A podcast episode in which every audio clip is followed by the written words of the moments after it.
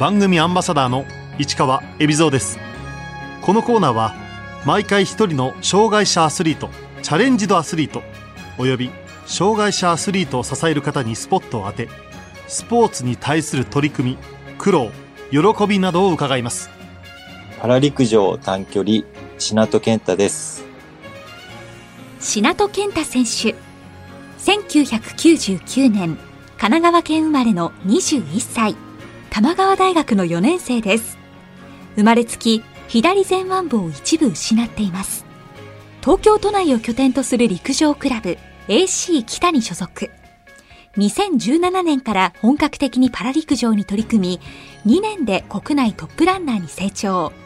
2019年ジャパンパラ陸上100メートルで自己ベストを更新して優勝。東京パラリンピック出場を目指しています。品戸選手は左腕に障害を抱えています。左腕は肘より先が短いという風になってます。右と左の手で重さが違うので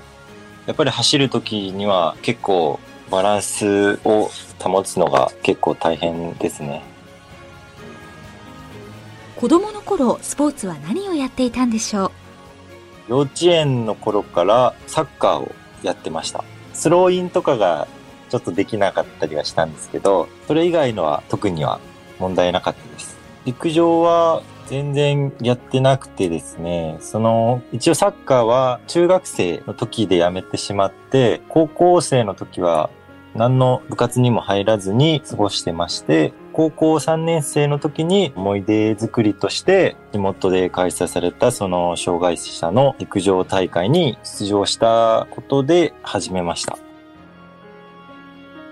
初めての大会出場、100メートルのタイムは？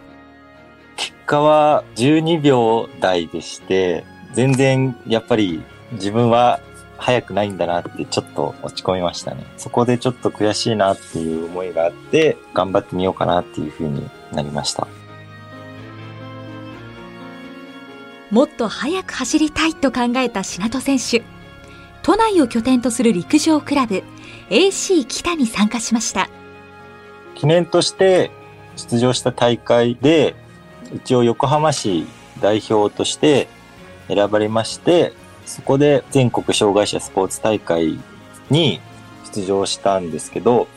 その時に同じ横浜市代表のチームメイトの中に、僕が今所属している AC 北に入っている選手がいて、その方から紹介していただいた感じです。障害者と健常者が共に同じフィールドを走る AC 北。健常者と変わらないスピードで走る選手もいました。チームの中に、その自分と同じ手に障害を持った選手もいて、やっぱりその人と一緒に走ってみて、やっぱり全然スピードが違ったので、びっくりしましたね、それは。一緒に練習していくうちに基礎を教えていただいてるって感じです。指導してくれたコーチは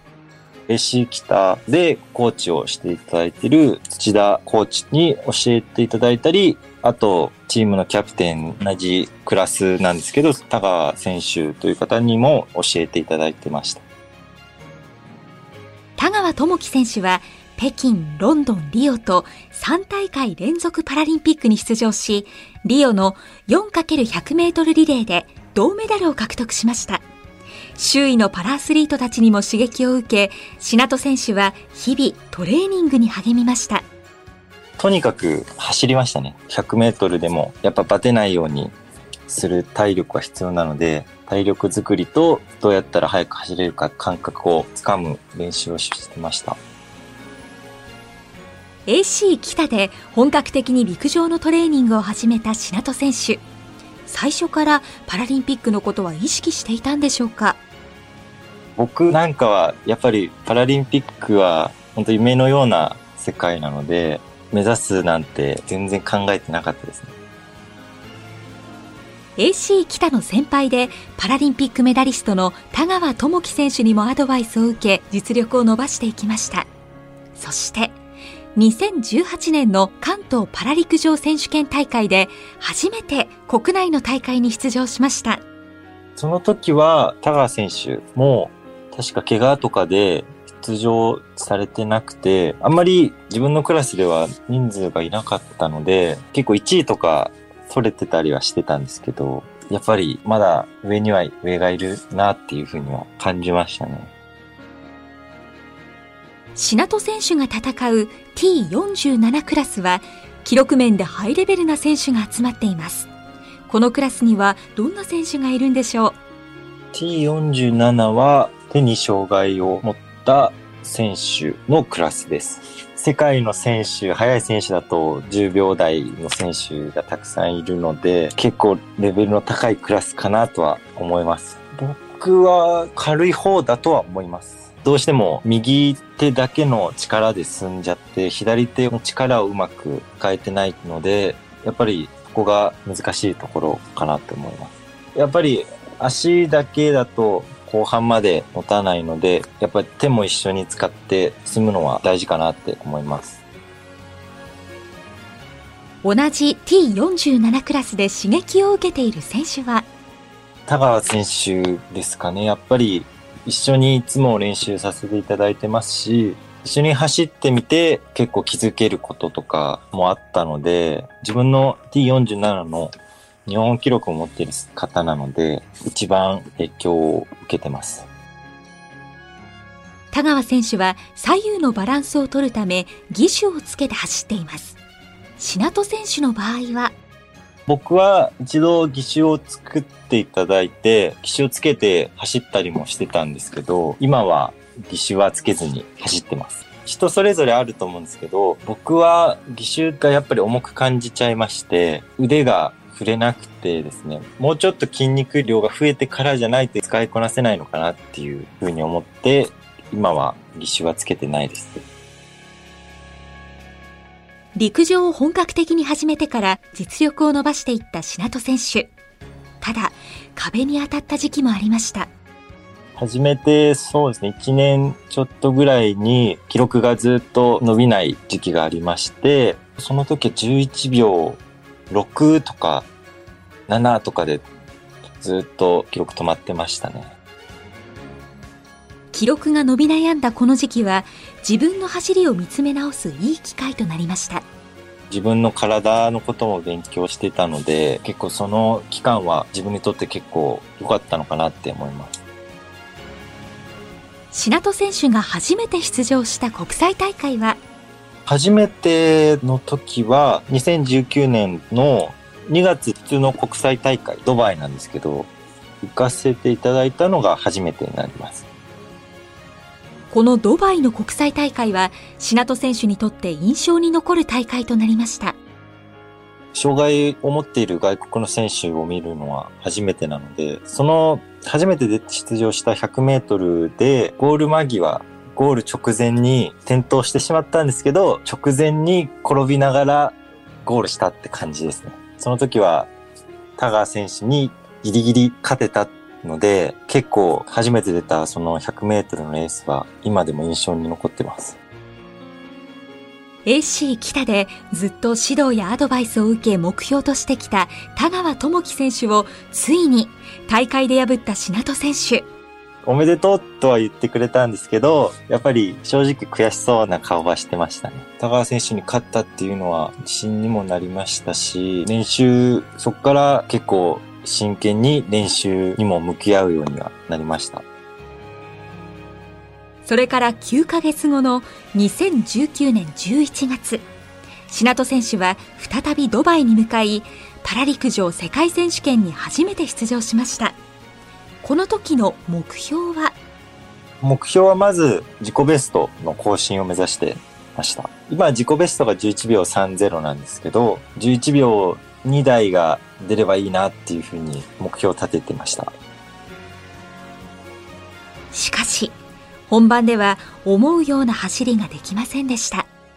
結果は11秒6か5台くらいで予選落ちしてしまって、やっぱりそこで感じたのは自分のメンタルの弱さをすごい感じましたね。雰囲気も違いましたし、今まで自分が見てきた世界の選手たちと走るっていうのがやっぱり緊張しましたね。本当にトップアスリートの方たちがいたので、はい。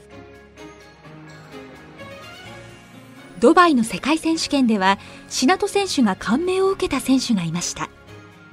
ドバイで世界記録を持っているドスサントスっていう選手がいるんですけど、その選手を間近で見させていただいて、自分が持っている速い選手のイメージとは違くて、すごい筋肉がある選手、ムキムキな選手じゃなかったので、やっぱり筋肉も大事だとは思うんですけど、体の使い方っていうのが走る上では大事なのかなっていうのはその時感じましたね。パラ陸上界のウサイン・ボルトと呼ばれるブラジル人のペトルシオ・フェレイラ・ドス・サントス選手。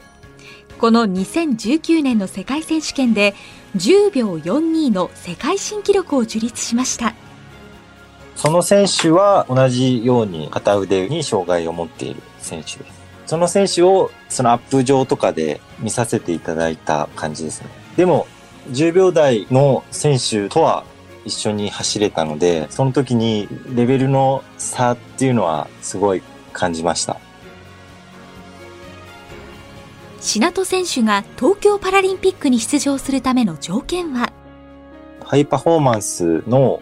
記録があるんですけど、その記録が11秒06っていう記録があるんで、まずその記録を越せないと先行の土俵にも乗ることができないので、まずそのハイパフォーマンスのタイムである11秒06を切るっていうことが今目標です。そのコンマ0.2秒ぐらいを縮めるのがなかなか大変ですね。そのために今どんなトレーニングをしているんでしょうか？今はジムでの筋力トレーニングをしてますし、実際走って体力をつけたり、技術を磨くっていうトレーニングも両方並行して進めてます。去年の新型コロナウイルスによる自粛期間中は、競技場が使えなかったりしたので、家の近所の坂を走ったり、あとは家で体幹トレーニングしたりとかしましたね。今年3月20日21日に東京駒沢競技場で世界パラ陸上競技連盟の公認大会でもある日本パラ陸上競技選手権が行われました久々に大規模な大会に出場した感想は？大会独特の緊張感はあこんな感じだったなっていうふうには感じましたね去年の関東パラ陸上選手権以来なので、半年ぐらいですかね。やっぱり本当に独特の緊張感があるので、そこには慣れないとなっていうふうには感じてます。この大会中はあいにくのお天気でした。100メートルは土曜日にあったんですけど、土曜日はまだ天気は雨は降らずに持ってくれたので良かったですね。やっぱり雨が降るとなかなか自己ベストを出すのは難しいかなとは思います。この大会での収穫は？自分の課題でもあるやっぱり後半からの失速っていうのが前回のその大会ではあんまり見られなかったのでタイム的にはあんまりいいタイムではなかったんですけどレースとしては悪くなかったかなというふうに思ってます。スタートダッシュが得意なシナト選手。世界で勝ち続けるため、さらに強化しようと考えています。スタートをどれだけみんな他の選手よりも出て、それをどれだけ減速させずにゴールできるかっていうのを意識していつも練習してます。今後目指している大会は？次の大会は4月24、25に開催されるジャパンパラ陸上競技大会が今の目標になっている大会です。香川県の高松にある競技場なんですけど、自己ベストを出させていただいた大会と同じ会場なので、結構その会場とは相性がいいなというふうに感じているので、本気で11秒06を目指していきたいなって考えてます。品戸選手には競技の前によく聴く曲があります。小袋さんのわだちという曲をよく試合前に聴いてます。わだちの歌詞ですかね。歌詞とか曲の雰囲気とかが特に気に入ってます。ご家族はどんな風に競技生活を支えてくれていますか？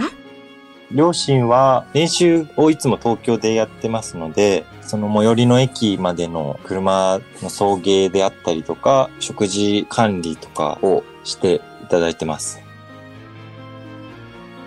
この春、玉川大学の4年生になった品戸選手。卒業後の進路は？就職活動中ですね、今は。結構頑張ってます。就職活動。就職活動もやりつつ、練習もやりつつっていう感じです。アスリートも続けさせていただいている会社がいいなというふうには思ってます。読書好きでもある品戸選手。海外遠征にはいつも小説を持っていくそうです。小説は結構好きで読んでるんですけど、やっぱり海外遠征に行ってて、小説があるとちょっと安心するのが結構大きいですね。本屋さんに行って、これいいなって直感的に感じた本をいつも買って読んでます。原田マハさんの生きる僕らっていう小説は結構今まで読んだ中でも僕は好きな小説でした。食べるのも好きな品戸選手。特に好きな食べ物は？ラーメンは本当食事の中で一番好きなぐらいよく食べるんですけど、試合の前とかは好きなんですけど、我慢して。品戸選手にアスリートとしてこれからの目標を伺いました。まず一番の夢としてはパラリンピックに出場することです。そのパリパラリンピックやロサンゼルスパラリンピックも目指して頑張りたいなとは思ってます。品戸選手が目標とする AC 北の先輩田川智樹選手は今年で35歳東京パラリンピック出場が決まれば4大会連続4度目の出場となります現在21歳の品戸選手も長く陸上を続けたいと思っていますまあ、田川さんみたいになれるかはわからないんですけど、やっぱりそれだけ長い間活躍できるっていうのは本当すごいことだと思うので、自分もまあどれだけ陸上を続けられるかわからないですけど、なるべく長く頑張りたいなとは思ってます。